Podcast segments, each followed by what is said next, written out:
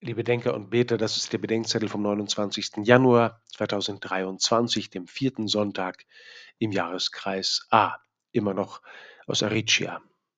Ich nehme die Wahl an. 1. Korinther 1, 26 bis 31. In den vergangenen Tagen haben wir vor den Toren Roms eine neue Regierung des Malteserordens gewählt.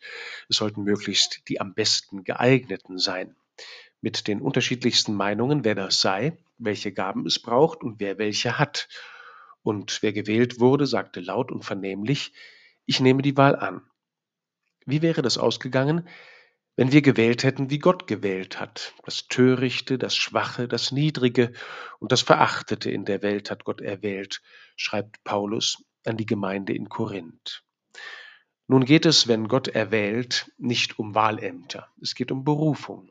Wer seine Berufung annimmt, der merkt, dass er auch erwählt ist. Erwählt sein bedeutet, dass ich herausgenommen werde aus dem Allgemeinen, insbesondere aus der Nichtunterscheidbarkeit in das Unverwechselbare, aus dem Gemeinen ins Ungemeine. Und Gott erwählt uns nicht, um uns aus den anderen herauszuheben, sondern um uns zu den anderen zu senden. Gott erwählt Menschen nicht vor anderen, sondern für andere.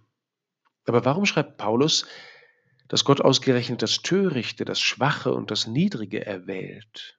Stimmt, was der Philosoph Friedrich Nietzsche den Christen unterstellt hat, die Bevorzugung alles Leidenden, schlecht weggekommenen, Degenerierten, gegen die Nietzsche protestiert und wegen derer er die Moral des Christentums als Kapitalverbrechen am Leben empfindet?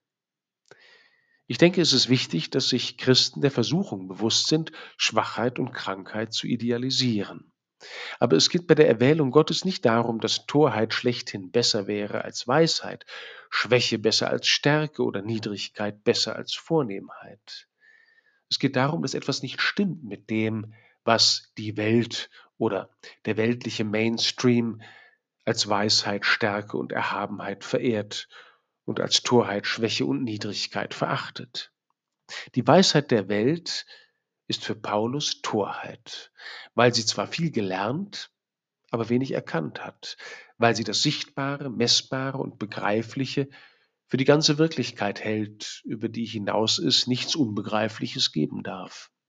Die Stärke der Welt ist für Paulus bestenfalls halbstark. Sie überschätzt sich, meint niemanden zu brauchen und ihre traurige Großartigkeit besteht darin, dass sie sich nicht helfen lässt.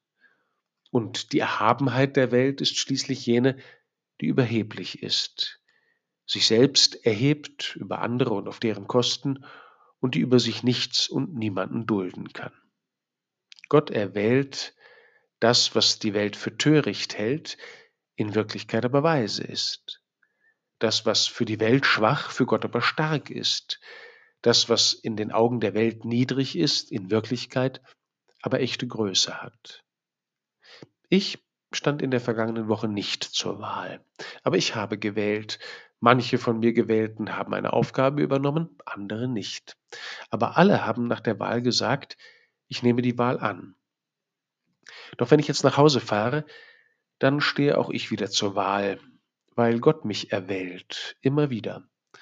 Und zwar gerade da, wo ich für ihn in der Torheit klug, in der Schwachheit stark und in der Niedrigkeit groß bin.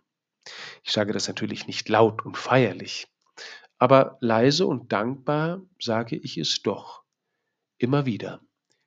Ich nehme die Wahl an.